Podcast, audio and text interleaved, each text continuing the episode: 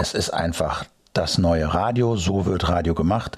Solange die Leute etwas hören wollen, ohne Bild zu brauchen, mit den ganzen Vorteilen wird es Podcast geben. Wir konnten einfach machen, was wir wollten und dann war nämlich genau das, das Feedback, dass auf einmal Leute zugehört haben und es einen Austausch gab, der alles übertroffen hat, was ich so aus dem öffentlich-rechtlichen Rundfunk kannte.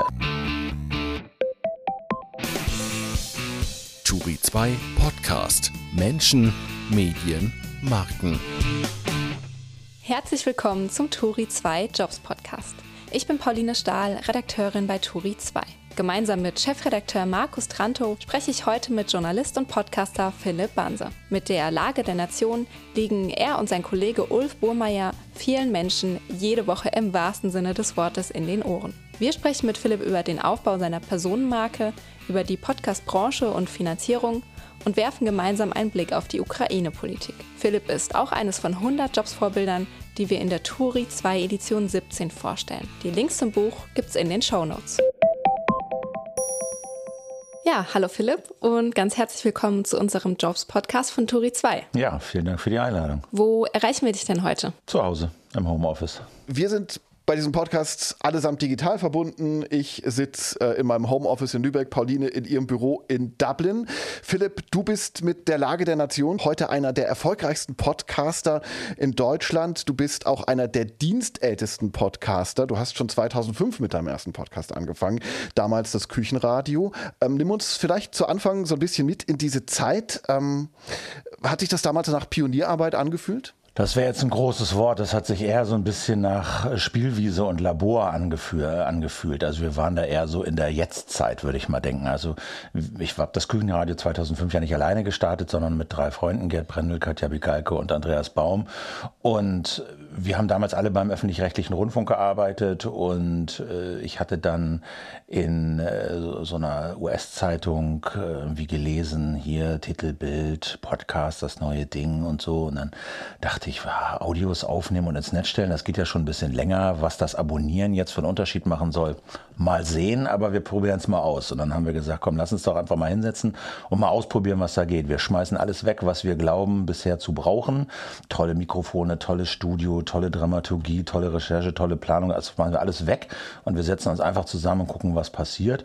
Und so ist das Küchenradio entstanden. Und dabei sind unglaublich grauenhafte, langweilige, scheppernde, unhörbare Folgen entstanden, aber es sind auch ein paar richtig schöne Sachen entstanden, die äh, in einem normalen anderen Setting nicht möglich gewesen wären. Und so hat sich das eigentlich angefühlt. Da hat man viel gelernt. Gib mal ein Beispiel. Was, was, was ist dir aus dieser Zeit noch besonders in Erinnerung? Also es waren halt häufig so situative Sachen, äh, was weiß ich, also dass wir halt durch Neukölln gelaufen sind und einfach über Leute gestolpert sind und irgendwo reingefallen sind und dann mit Leuten ins Gespräch gekommen sind, was nicht vorbereitet war, was nicht recherchiert war, was nicht planbar war, was aber äh, unglaubliche Einblicke so in diesen Mikrokosmos damals äh, da gegeben hat. Du kommst ja aus dem öffentlich-rechtlichen Rundfunk, der ist ja grundsätzlich erstmal gut bezahlt und da geht alles auf einer ganz geregelten Art und Weise, funktioniert das. Wie kommt man aus dieser Position heraus, so was Nischiges zu machen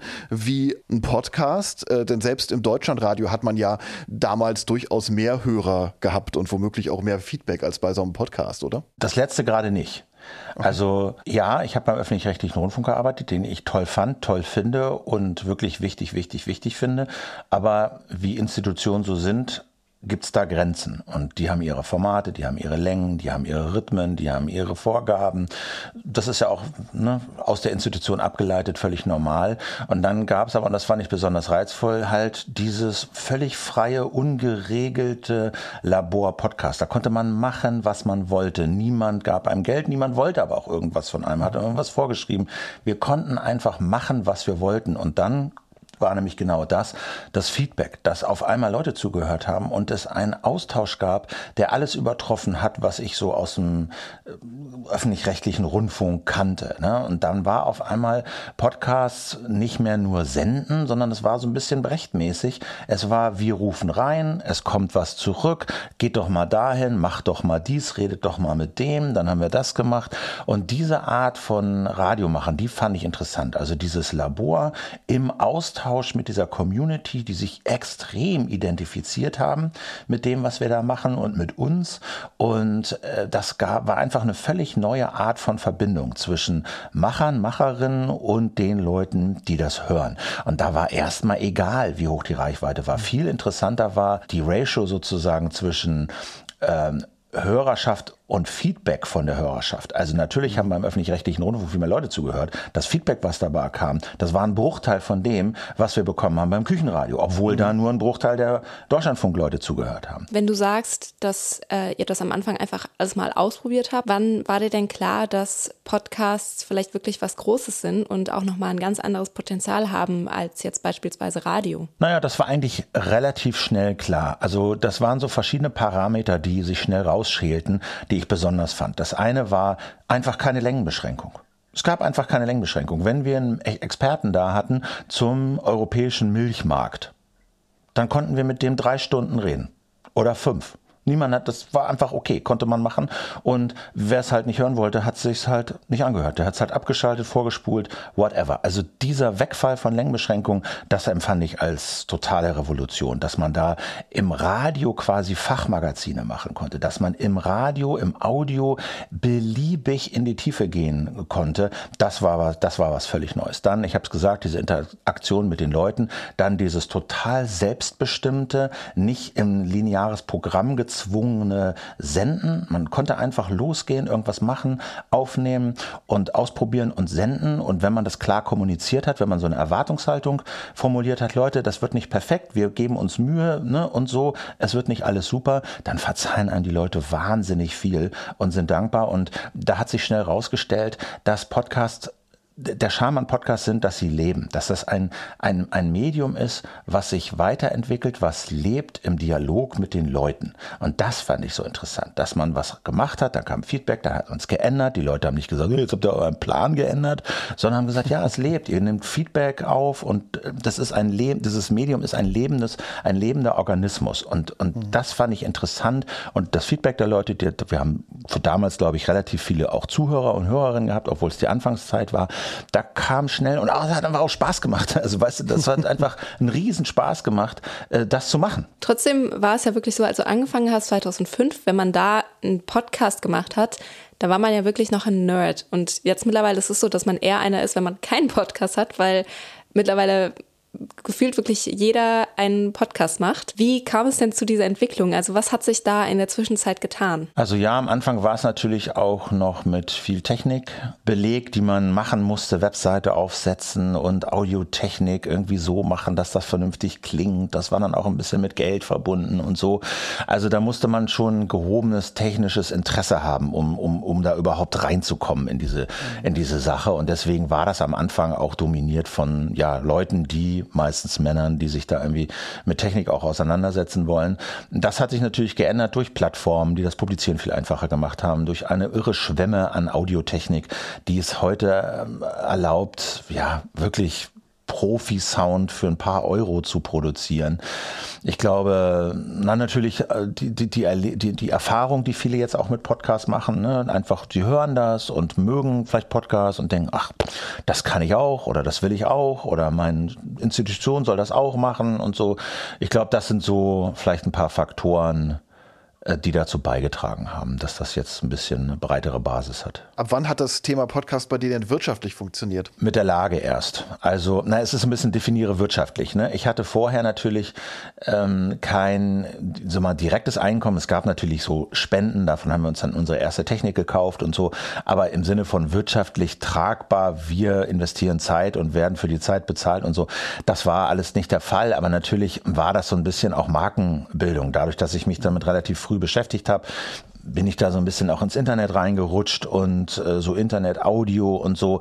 Also das war dann so auch so ein bisschen so, auch beruflich wurde das so ein bisschen Teil meiner Marke und so hat sich das dann vielleicht auch bisschen früher schon wirtschaftlich rentiert, aber auf so eine strenge BWL-Art, also investierte Zeit und äh, Material und so und Geld und kommt was raus und ich kann davon leben, äh, das erst mit der Lage. Hm, dann erklär mal das, das Geschäftsmodell der Lage. Also ihr habt Werbung, ihr habt aber auch ein Abo-Modell. Ja, also das ist eigentlich relativ simpel. Wir produzieren einmal in der Woche einen Podcast, anderthalb bis zwei Stunden. Den kann sich jeder, jede umsonst anhören. Da ist an maximal drei Stellen, Pi mal Daumen, Werbung äh, eingeblendet. Dafür kriegen wir natürlich Geld. Dann war von Anfang an wichtig, dass wir sagen, Werbung ist im Prinzip okay, kein Problem, aber man sollte die Möglichkeit haben, den Podcast auch anders zu finanzieren und die Werbung loszuwerden. Das fand ich mhm. immer so das fairste aller Modelle. Und deswegen war es, gab es von Anfang an so ein Modell, wo man ein Abo für 5 Euro im Monat oder 49 im Jahr abschließen kann. Dann bekommt man die Lage in voller Länge, aber eben ohne Werbung. Und äh, dann kamen in dieses Abo-Modell immer noch mehrere Angebote dazu. Also es ist nicht nur volle Länge werbefrei, sondern auch gekürzt auf die Hälfte werbefrei. Seit kurzem jetzt auch Transkription, also Volltext-Transkription, auch Korrektur gelesen, also wahrscheinlich mit sehr wenigen, Hauptsache hoffentlich gar keinen Fehlern drin in der Transkription. Und dann haben wir als dritte Säule die Lage live. Also wir nehmen den Podcast vor Publikum auf. Das machen wir je nachdem so fünf bis zehn Mal im Jahr oder so. Und dann gibt's noch Spenden. Also es gibt also Spenden im umgangssprachlichen Sinne, im rechtlichen Sinne sind es, glaube ich, eher so Zuwendungen, ne? zweckfreie Zuwendungen. Und das sind einfach Leute, die Geld überweisen. Welches ist der größte Einnahmestrang? Vermutlich die Werbung, ne? Äh, das schwankt extrem. Also, ähm, und das ist auch gerade das Schöne an diesen vier Säulen. Also deswegen bin ich damit journalistisch auch so glücklich, weil es ähm, natürlich immer eine gibt, die dominiert. Ja, also was heißt dominiert? Aber die, ne, die Säulen schwanken. Aber Anfang Corona gab es keine Werbung.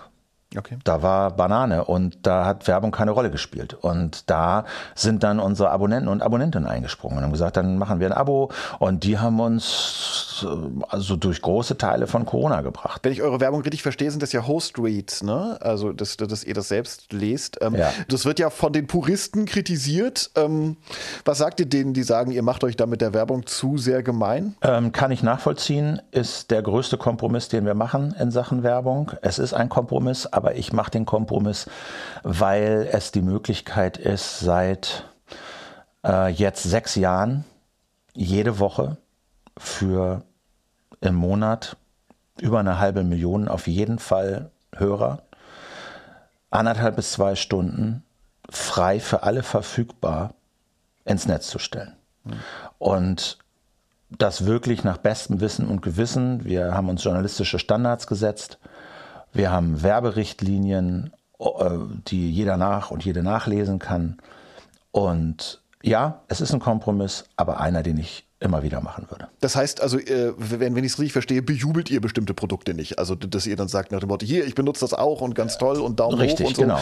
Das ist, das, ist, das ist für uns die Grenze. Das haben wir am Anfang mal, ganz am Anfang mal kurz gemacht, aber dann ganz schnell wieder sein lassen. Und seitdem ist die Grenze ganz klar. Ja, ich spreche das oft.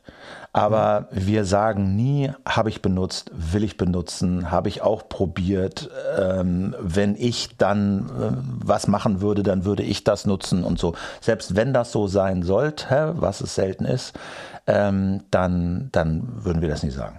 Wenn du jetzt von Richtlinien sprichst, Gibt es da auch Firmen oder Unternehmen, die ihr nicht als Werbekunden aufnehmt?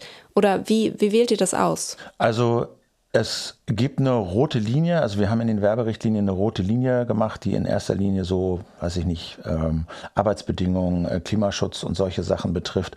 Und da sind halt beispielsweise Verbrennerautos jenseits der roten Linie. Dafür machen wir keine Werbung. Das geht einfach nicht. Das heißt aber auf dem Umkehrschluss, und das missverstehen manche Leute, nur weil etwas nicht jenseits der roten Linie ist, sondern diesseits der roten Linie heißt es nicht, dass wir das irgendwie toll finden oder super oder unterstützen. Es heißt einfach nur, es ist nicht völlig inakzeptabel. Du produzierst den Podcast ja zusammen mit Ulf Burmeier, der von Beruf äh, Richter ist. Ähm wie unterscheiden sich eure Blicke auf die Welt? Naja, also Ulf ist natürlich, äh, wie sagt man, Hardcore-Jurist. Also ähm, er ist ja also einer, einer sicher vielleicht der bekanntesten deutschen so Verfassungsjuristen, Verfassungsrechtler und auch bürgerrechtlicher natürlich engagiert. Also natürlich äh, hat Ulf da eine enorme juristische Perspektive. Ich habe vielleicht eher eine handwerklich-journalistische Perspektive. Aber uns eint halt so dieser, dieser, sag mal so, so ein gemeinsamer, gemeinsamer Blick auf die Welt. Also was ich an Ulf schätze, ist, dass er eben nicht nur in so einer, in so einem juristischen Konstrukt sich verfängt und die Welt nur bemisst anhand der Regeln, die da gelten, sondern guckt, wie sollte die Welt sein und ja, dafür gibt es Regeln und die sind wichtig, aber wenn diese Regeln eben falsch sind, dann muss man das auch sagen und dann kann man das auch verändern. Hm. Gibt es zwischen euch manchmal Streit, Uneinigkeit? Natürlich gibt es Streit. Ich meine, wir machen das Ding seit sechs Jahren. Jede Woche, mehr oder weniger, mit, mit einer Sommerpause und mal Urlaub mhm. und so. Aber natürlich gibt's da Auseinandersetzungen, ne? weil jeder auch, wir sind beide mal, bestimmt keine einfachen Leute, so, was so, ne, haben beide unsere Vorstellungen, haben beide auch einen, manchmal einen dicken Kopf und so und, und, und, und keiner sagt, ja, ja, sag du mal, wo es lang geht, ich lauf hinterher.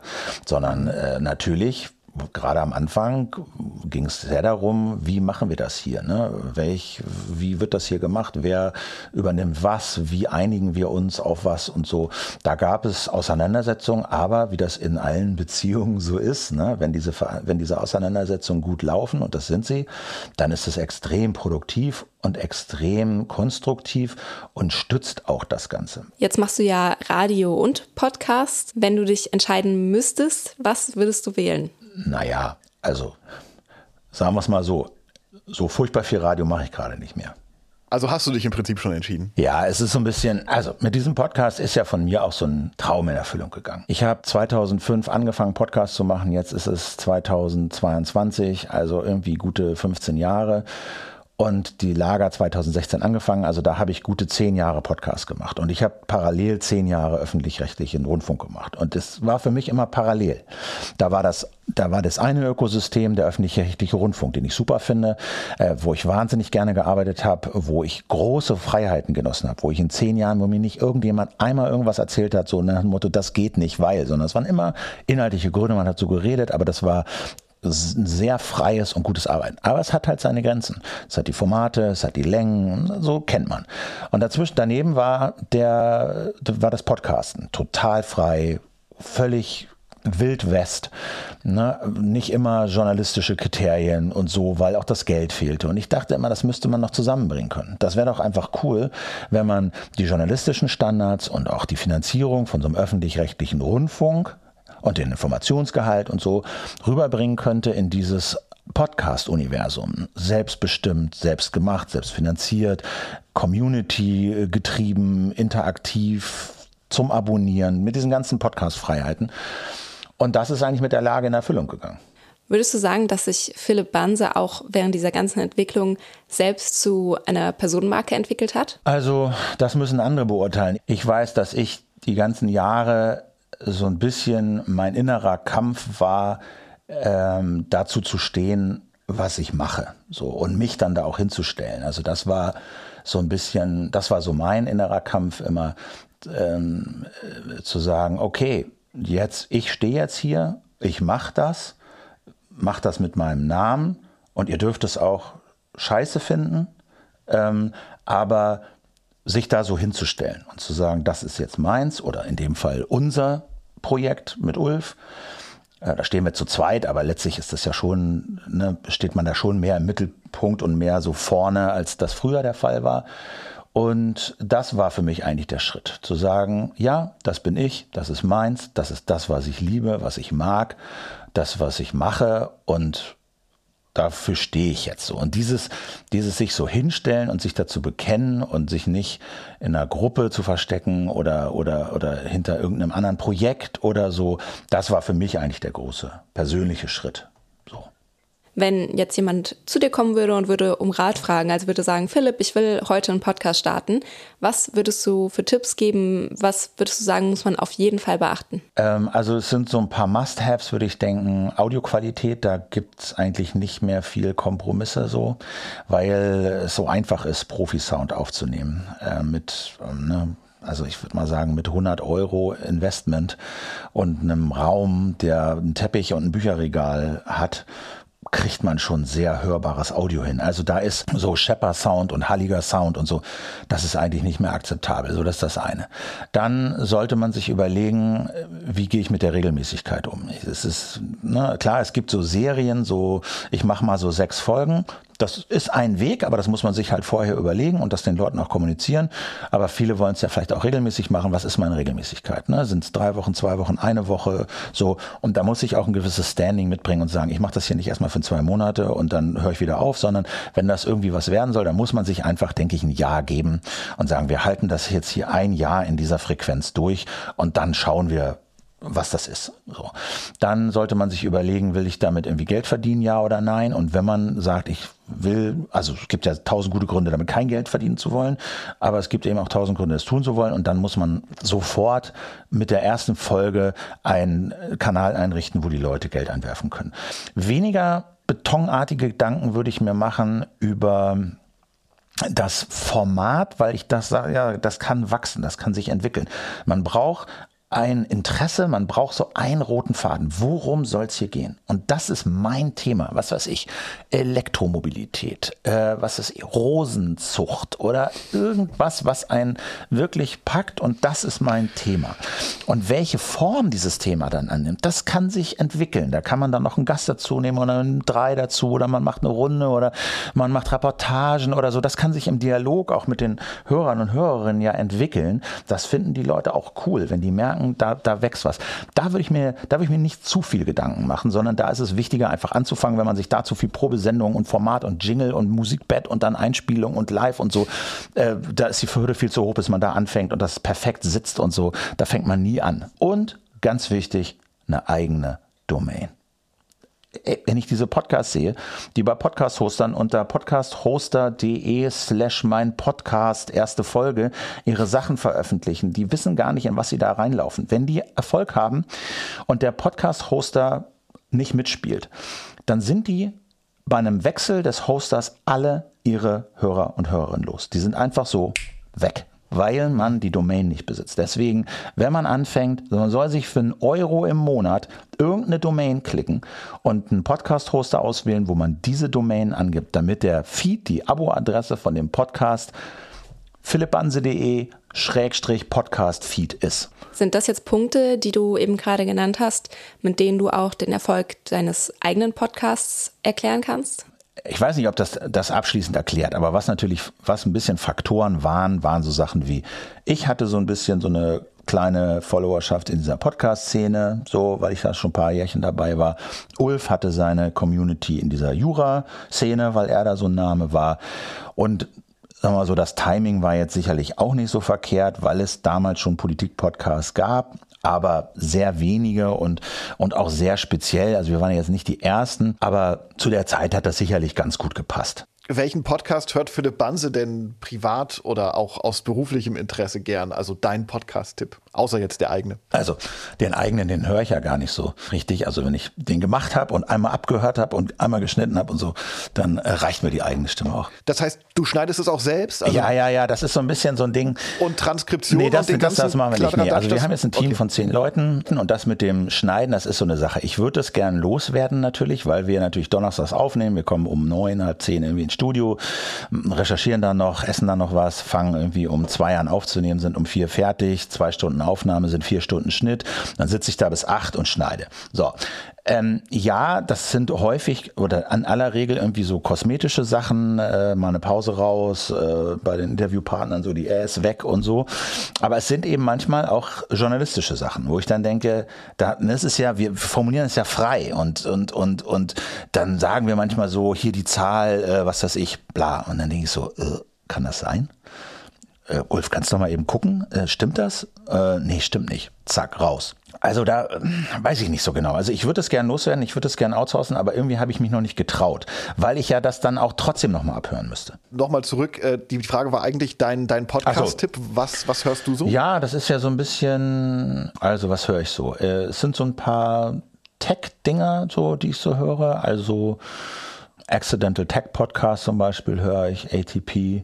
Natürlich so diese US-Politik-Podcasts äh, von, vom New Yorker höre ich ein paar. Äh, natürlich den Daily, aber auch nicht immer, sondern wenn es mich halt interessiert. Äh, ich höre Interview-Podcasts. Ich höre zum Beispiel auch, was ich ganz lustig finde, Reflektor vom 4000 Hertz. Der ist so der Bassist von Tokotronic, der so eine ganz, finde ich, ganz charmante und niedliche Art hat, Leute zu interviewen, Musiker zu interviewen. Da finde ich, kommt immer einiges bei rum. Ich höre tatsächlich einen Bild-Podcast. Mhm. Äh, Welchen? Das Morgen-Update? Äh, nee, Phrasenmäher, vom, so ein mhm. Fußballding. Ja. Ähm, ich mag halt so Interviews. Ich finde, das mhm. äh, ist eine tolle Sache, um Leute kennenzulernen. Wenn die da anderthalb, drei Stunden reden und bei Fußballern ist das natürlich sagen wir mal, ist die Flughöhe unterschiedlich, aber mhm. ähm, ich mag halt Fußball, ich interessiere mich so ein bisschen dafür und ist halt unterhaltsam so, ne? Man kriegt da ein bisschen was mit. Hast du Vorbilder? Sag mal so, ich will es mal so ganz allgemein formulieren. Also ich finde es so 50 Prozent bewundernswert, wenn Leute beruflich erfolgreich sind und echt was Tolles machen und was Innovatives machen und irgendwie die Welt verändern und so. Ich finde es aber viel, viel, viel bewundernswerter, wenn die es auch noch schaffen, ein schönes, gleichberechtigtes, lebendiges Privatleben zu führen eine Familie zu haben, Kinder zu haben, eine Partnerschaft, muss ja gar nicht jetzt so hetero sein, kann ja auch Ne? Wie auch immer, Partnerschaft ne? ähm, äh, und, und Kinder in welcher Form auch immer. Jedenfalls so ein Privatleben zu führen, wo alle, die an diesem Privatleben teilnehmen, glücklich sind, glücklich und zufrieden und so. Und weil ich oft das Gefühl habe, dass bei Leuten, die, die im Rampenlicht stehen und irre erfolgreich sind und irre innovativ und so weiter und so fort, dass da irgendjemand im Hintergrund ist, der eigentlich die Rechnung dafür zahlt. So im, im, das heißt, Work-Life-Balance ist. Ja, Work-Life-Balance einfach auch so, aber auch, auch ja, ne, also häufig sind es dann ja eben doch Frauen hinter, hinter, hinter solchen Leuten, die dann alles schmeißen, ne? Familie, Kinder hier und da. Und, äh, und ohne die ginge es dann halt nicht. Ne? Und ich, klar, wenn die sich dafür entscheiden und das toll finden, alles klar, das ist überhaupt kein Problem. Das, wenn, das, wenn der Deal für die passt, super. Ich habe nur das Gefühl, das passt nicht immer so. Und, und, und ähm, das finde ich halt, das finde ich erstrebenswert, sowas zu machen. Klar, sich beruflich zu verwirklichen und da auch was Cooles zu machen, was einem Spaß macht und was den Leuten auch gefällt. Aber dann eben auch zu gucken, ähm, ja, ist das für alle okay? Ist das für alle okay? Mhm. Passt das für alle, die da mitmachen, auch familiär? Wie kriegst du das hin? Ja, das, äh, das müssen, muss meine Familie beantworten. Ich gebe mir Mühe, sagen wir es mal so. Deswegen sage ich das ja. Ich finde das bewundernswert, wenn das klappt. Jetzt haben wir ja auch schon mehrmals angesprochen, dass Podcasts momentan oder eigentlich schon seit Jahren einfach boomen. Vielleicht kannst du mal so eine kurze Prognose abgeben. Also was denkst du, wie sich das Format in den nächsten Jahren entwickelt? Ja, also es geht nicht weg, das ist klar. Ähm, es ist einfach das neue Radio, so wird Radio gemacht. Solange die Leute etwas hören wollen, ohne Bild zu brauchen, mit den ganzen Vorteilen, wird es Podcast geben. Das ist einfach Radio on Demand. Fertig aus. Das wird nicht weggehen. Ob das jetzt immer Podcast heißen wird, ob das irgendwie äh, auf irgendwelchen Plattformen stattfindet, mit Feed, ohne Feed, mit Geld, ohne Geld, weiß ich nicht. Aber es wird Audioprodukte journalistischer Art auf jeden Fall geben. Ihr habt ja auch das Podcast-Format übernommen, dass sich zwei Menschen unterhalten. Meistens sind es auch immer noch zwei Männer, wie es bei euch auch der Fall ist. Denkst du, dass das irgendwann ein Auslaufmodell ist und dass sich die Menschen was anderes wünschen und sagen, nee, wir haben keinen Bock mehr auf zwei Männer, die sich unterhalten? Also das kann man ja auf die Lage und allgemein beziehen. Ne? Auf die Lage, na klar kann es sein, dass die Leute irgendwann sagen, ich kann die beiden nicht mehr hören.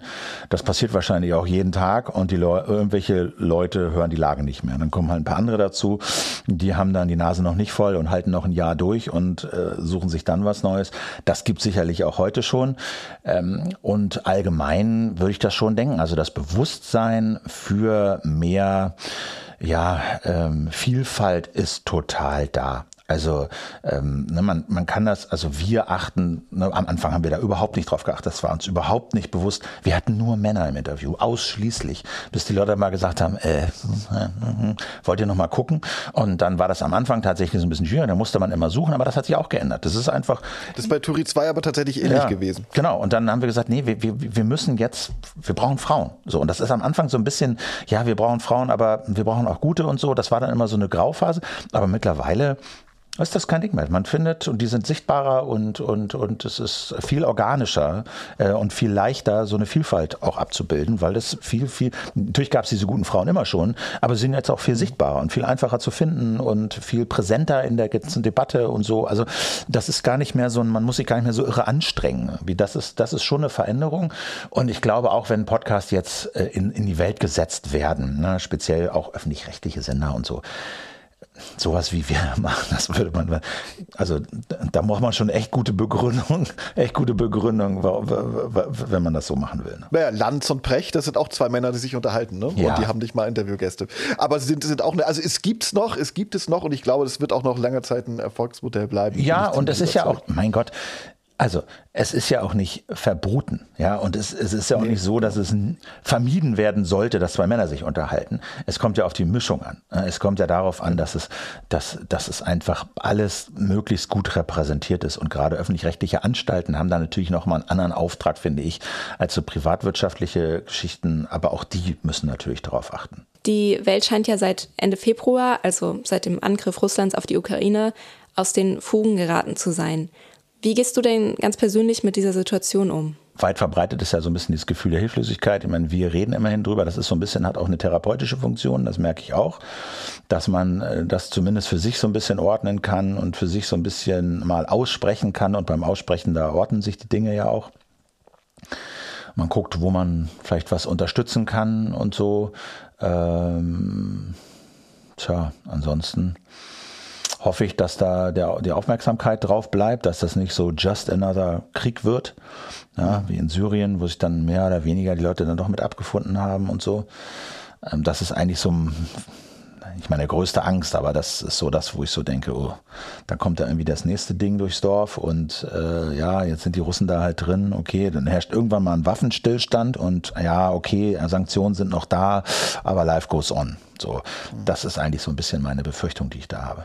Du hast ja selbst lange in Russland gelebt und als Korrespondent gearbeitet und dadurch bist du jetzt momentan auch oft als Experte gefragt. Wie hat sich denn dadurch dein berufliches, aber auch persönliches Leben verändert? Also ein paar qualifizierende Bemerkungen. Korrespondent ist ein großes Wort für das, was ich da gemacht habe. Ich ähm, bin da rumgereist äh, ähm, äh, in den Ende der 90, also 94 bis 2000, sowas, 2001, also bis Putin da an die Macht kam. Das ist jetzt über 20 Jahre her, Nummer eins. Nummer zwei, ich habe ja auch für deutsche Medien berichtet, das stimmt. Ähm, und ich habe auch mal ein paar Monate beim Spiegel ein Praktikum gemacht und da meine ein, zwei Artikel geschrieben. Aber das ist so das, was ich da so gemacht habe. Und ja, ich spreche Russisch. Russisch ähm, und äh, habe aber zwei, also Anfang der 2000er, äh, ich war dann 2004 mal zwei Monate in Baku in Aserbaidschan, aber das ist so, das war's dann so mit meiner praktischen Osteuropa-Russland-Erfahrung. So. Ähm, aber na klar, ich spreche die Sprache und das hilft natürlich jetzt. Ne? Ich habe keine intimen Kenntnisse jetzt über das, was da in Russland äh, passiert. Dafür ist das einfach zu lange her. Aber na klar, ich so ein paar Konstanten gibt's doch, die bis heute gelten. Und ich kenne auch noch ein, zwei Leute. Und natürlich hilft die Sprache, das haben wir jetzt ja auch ein paar Mal gemacht, sich das einfach mal anzugucken, sich da mal reinzuklicken in diese völlige Parallelwelt dieser russischen staatlich kontrollierten Propagandamedien. Das war schon mal interessant. Du hast dich ja in jungen Jahren schon für Russland interessiert, Russisch studiert, bist jetzt heute tatsächlich ja auch ein gefragter Russland-Erklärer durchaus. Was hat dich auf diesem Weg am meisten geprägt, beziehungsweise was, was hat dich damals an Russland interessiert? Der Französischkurs in meinem Gymnasium in Niedersachsen mhm. hatte 25 Leute. Der Russischkurs hatte fünf. Mhm. Und dann habe ich gedacht, dann nehme ich doch mal den mit fünf. Das, so hat es angefangen. Ich fand das irgendwie, ich dachte, das machen doch irgendwie alle, dieses Französisch und so. Äh, ich mache was anderes. Ich gehe dahin. Da war auch einer, der war so ganz cool, das war so ein Punker und so. Äh, der war vorher da und so, der war in dieser Klasse vorher und so dachte ich, ich gehe dahin. Ich wusste, ich wusste nichts von Russland, ich keine Ahnung von Russland. Das war, was war das 19, wann war es? 84, 83, 84 oder was? Ich hatte keinen Okay. Plan. Ich hatte keinen Plan von gar nichts. Das war ein, ein Impuls des, keine Ahnung, pubertären, ich will mal was anderes machen. Und so bin ich da Bisschen gelandet. rebellisch. Auch. Ja, so ein bisschen. Und die Lehrer waren auch ganz cool, so diese Russischlehrer, die es da gab und so, die waren irgendwie nett. Wir waren, glaube ich, 88 oder 89 Mal in Moskau. Und da habe ich ernsthaft an meiner Wahl angefangen zu zweifeln. Ich dachte, was bitte ist das denn für ein Land? Ja, w- will man hier mal her? Das ist ja irgendwie alles, also ich weiß nicht. Also ja, die Sprache ist schon ganz schön und so, aber, aber mal ganz im Ernst, also ist ja doch schon irgendwie, also besonders attraktiv fand ich das nicht. Dann hatte ich irgendwie gehört, dass jemand aus meiner Schule da irgendwie, äh, irgendwie nach Petersburg gegangen war als Deutschlehrer. Und dass das irgendwie so Wild West war, Petersburg 93 und so. Und da dachte ich, okay, das, das will ich auch. Und irgendwann hieß es dann, ja, kann's kommen. Und dann bin ich halt im April, ich weiß, 93, 94, ich weiß gar nicht, dahin gefahren und kam mit diesem Zug, zwei Tage Zug an aus, aus Berlin, bin da hingefahren. Und dann stand da dieser Deutsch, dieser eine Lehrer aus der Schule, der mich abholen sollte. Und ich sag, ja, hier. Und das erste war schon mal, dass er mich begrüßte und ich kein Wort verstanden habe. Und ich sagte so, okay, ich bin jetzt hier wegen dieser Schule, ich mache jetzt hier ne, Deutsch und so, wollen wir da gleich zur Schule fahren? Und er so, ja, das mit deiner Schule und so, äh, ich glaube, das wird nichts.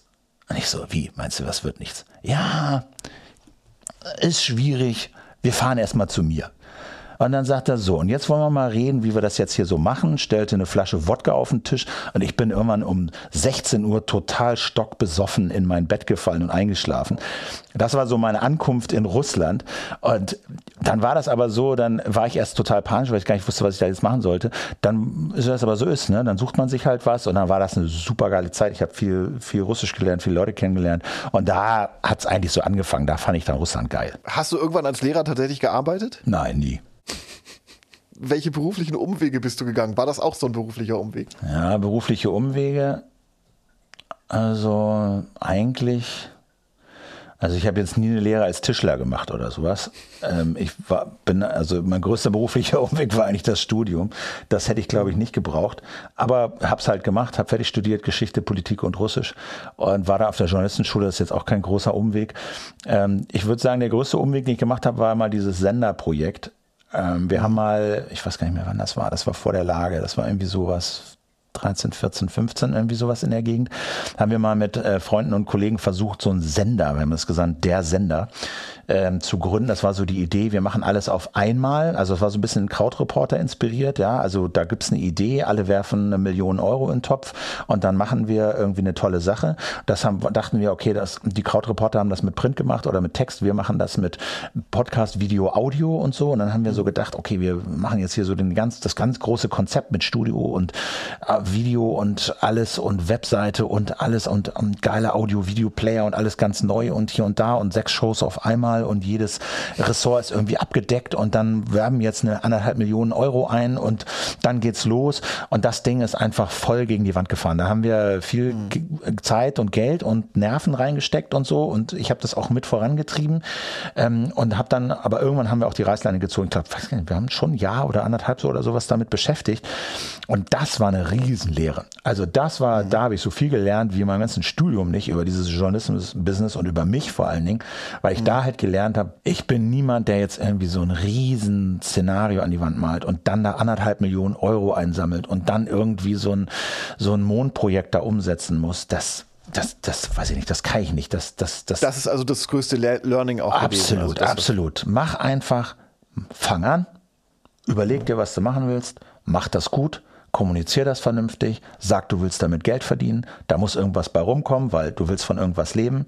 Ja, du willst auch damit Geld verdienen mit Journalismus und dann fängst du an zu wachsen. Und Ulf hat das genauso gesehen und dann haben wir angefangen und haben gesagt, nach einem Jahr muss hier eine Kurve nach oben gehen. Wir porträtieren dich in der Turi 2 Edition ähm, 17 Jahr als eines von 100 Jobs Vorbildern. Und in unserem Austausch hast du gesagt, dass du in dem, was du jetzt tust, in 100% Übereinstimmung mit deinen Werten äh, arbeitest, also als Podcaster, äh, hin und wieder dann noch als Radiojournalist. Welche Werte sind es denn, die dir besonders wichtig sind? Naja, also das eine ist so eine handwerkliche, journalistische Kiste. Ne? Dass wir, dass uns einfach niemand erzählt, was wir zu tun haben und dass wir auch keine Schere im Kopf haben, was wir irgendwas nicht sagen dürfen, weil irgendwie ein Sponsor oder irgendeine Anzeige oder wir irgendjemandem auf die Füße treten oder nicht treten oder so. Ulf und ich sitzen da und überlegen uns, was wir sagen. Und was wir sagen und was wir nicht sagen, ist alleine journalistischen Kriterien geschuldet und dem, was wir für richtig und falsch halten. Nichts sonst. Und das ist einfach ein irres Privileg und das mir total wichtig. Wenn irgendwie irgendwann mal irgendjemand ankommen sollte und sagen, und wir haben es auch, natürlich gab es immer Anfragen, ja, hier, mh, wir hätten da vielleicht so eine äh, Werbung, aber äh, äh, wenn, da müsste dann auch das Umfeld stimmen. Ich sage, Leute, geht mir weg mit sowas. Ich will das nicht hören. Ich will das nicht hören. Wir machen unsere Sache, da gibt es ein Werbeplatz, da könnt ihr gerne werben mit unseren Kriterien, aber der Rest ist einfach Banane. Wir machen keine Text-Themenvorschauen, damit ihr irgendwie wisst, wo das irgendwie reinplatziert. Wir entscheiden am Donnerstag, morgen, Vormittag, was wir für Themen machen und das hat niemanden zu interessieren, außer die so. Das ist das eine. Das andere ist, ähm, das sind halt so journalistische Kriterien, dass wir denen gerecht werden können, weil wir damit eben Geld verdienen, dass wir sagen können, wir können uns die Zeit nehmen, wir können noch mal anrufen, wir, da ist irgendjemand, wird irgendein Vorwurf gemacht, wir können dem eine Mail Mail schreiben, wir können ihn anrufen, fragen, stimmt das und so weiter. Diese ganzen banalen journalistischen Kriterien, das ist einfach mir total wichtig. Natürlich machen wir Fehler, natürlich kann man das alles viel, noch viel besser machen, natürlich kann man noch viel mehr in Recherche und eigene Projekte investieren und so, das ist klar und das machen wir auch. Aber äh, zumindest dieses minimal journalistische Set das können wir erfüllen, weil wir damit eben so viel Geld oder genug Geld verdienen, dass wir uns die Zeit dafür eben nehmen können. So und dass wir davon unabhängig sind und eine, eine Finanzierung haben, die uns nicht abhängig macht von einer Geschichte. So, nicht von mhm. unseren Hörern und Hörerinnen, nicht von unseren Abonnenten, nicht von den Spendern, nicht von den Werbeleuten. Punkt. Wenn du an den Anfang deiner Karriere guckst, wie hat sich der, die, die Sicht auf die Welt, äh, vielleicht auch deine Werte verändert? Ja, naja, das, das eine ist natürlich, was heißt verändert? Man lernt natürlich dazu. Ne? Also das eine ist, so ein bisschen mehr zu dem zu stehen, was man macht, das habe ich am Anfang schon gesagt, ne? eben auch da zu stehen, zu sagen, ja, ich finde Werbung okay. Und ich finde Werbung als Finanzierung von Journalismus auch okay, wenn es richtig und sauber mhm. gemacht ist. So, das ist halt wichtig. Man kann Werbung so machen und so machen. Man kann sein ganzes Medium verkaufen äh, und dafür Geld nehmen, aber das niemandem erzählen. Aber jeder einzelne Artikel ist bezahlt und gekauft und von irgendwelchen Sponsoren abgenommen und niemand kriegt's mit kann man machen, ne? ist schlecht. Oder man kann es auch sauber machen. Man kann die Leute nicht zuspammen, man kann das in einem vernünftigen Maß machen, man kann es transparent machen, man kann den Leuten erklären, was sind die Regeln, man kann klare Grenzen ziehen, man kann Infrastrukturen aufbauen, die die Redaktion möglichst rausnehmen aus diesen ganzen Prozessen und so. Man kann das sauber machen. Und wenn man das sauber macht, dann ist Werbung auch okay. So, Punkt. Mhm. Ähm, man kann es doof finden, das verstehe ich und das ist okay und dafür gibt es dann auch so, sowas wie Abo, aber ich finde das okay und akzeptabel und auch journalistisch sauber, wenn es sauber umgesetzt mhm. ist. Das habe ich gelernt vielleicht und auch gelernt dazu zu stehen und das andere ist, sind halt so Sachen wie, ja, vielleicht Frieden schaffen ohne Waffen, maybe not today. Ja. Mhm. Was würdest du denn deinem 18-jährigen Ich mit deinem heutigen Wissen raten? Oh, ähm, mach, also nimm dir Zeit, um rauszufinden, was dich wirklich interessiert und mach das. Folge dem, das muss noch nicht die endgültige Entscheidung sein. Das heißt nicht, dass wenn du dich jetzt für Schmetterlinge interessierst, dass du dein, dein, in die Rente gehst als Schmetterlingsforscher. Aber es ist ein guter Leitweg. Das führt dich auch in die richtige Richtung und da kannst du dann, da kommst du dann eine Abzweigung, die dich vielleicht woanders hinführen. Aber das ist erstmal schon eine erste wichtige Guidance, um deine ganze Energie und Kreativität und sowas in eine richtige Bahn zu lenken. So, also dem zu vertrauen, seinem Interesse, das zu erkennen. So, zweitens, aber gleichzeitig auch darauf zu achten, wie man damit Geld verdienen kann. Und zwar wichtig, das Geld verdienen nicht an erste Stelle stellen sondern ja, seiner Leidenschaft folgen, aber vielleicht auch gucken, ja, und wie kann ich mit meinen Werten in Deckung hiermit auch sauber Geld verdienen. Und zwar nicht Rendite um jeden Preis und hier und da und 50 Prozent und dann mache ich alles, was ihr wollt, sondern ich mache das, was ich will. Aber vielleicht findet sich ja ein schöner Kanal, um davon auch leben zu können. So. Und davon gibt es einfach wahnsinnig viele Mittel heutzutage, um das eben zu ermöglichen. So. Äh, nicht Rendite um jeden Preis, nicht Geld verdienen um jeden Preis, aber so ein bisschen auch auf die Ökonomie zu gucken, weil ich natürlich jetzt auch sehe, ich meine, es gibt so viele Beispiele von Leuten, die einfach ihren Journalismus gemacht haben, das, was sie geliebt haben, aber einfach vergessen haben, fürs Alter vorzusorgen. Hm. Und einfach, äh, einfach nie überlegt haben, ja, ähm, okay, äh, Renten, irgendwas? Nee, gar nichts. Und dann stehen sie halt da äh, mit 400 Euro Rente, mit 70 und arbeiten als Security-Mann in einer Neuköllner Notaufnahme. Ja, also das ist so eine Sache, ähm, da zu ermutigen. Also so eine Generation wurde jetzt auch so, also weiß ich, so ein großes Wort, aber ähm, mit, mal so die finanziellen Dinge, die musste ich mir auch eher selber beibringen. Ne? Das ändert sich jetzt in der Schule auch gerade so ein bisschen. Das finde ich auch super, dass äh, Schüler und Schülerinnen einfach vertraut gemacht werden mit so, was ist ein Konto, was sind ETFs, was sind Aktien, äh, ne? was ist Altersvorsorge, so ein bisschen, so ein bisschen so die ökonomischen Fakten des Lebens da einfach mitzukriegen, dass das selbstverständlich wird und, und einfach Teil des Lebens ist und man gleichzeitig aber wissen muss, es geht hier nicht um Geld verdienen um jeden Preis, sondern seinen Interessen folgen, seinen Leidenschaften folgen, da was zu machen, aufzubauen. Und ich würde mir auch sagen, ähm, ja, angestellt sein, das ist für einige okay, aber so eine eigene Firma aufzumachen, ist auch eine schöne Sache und selbstständig zu sein.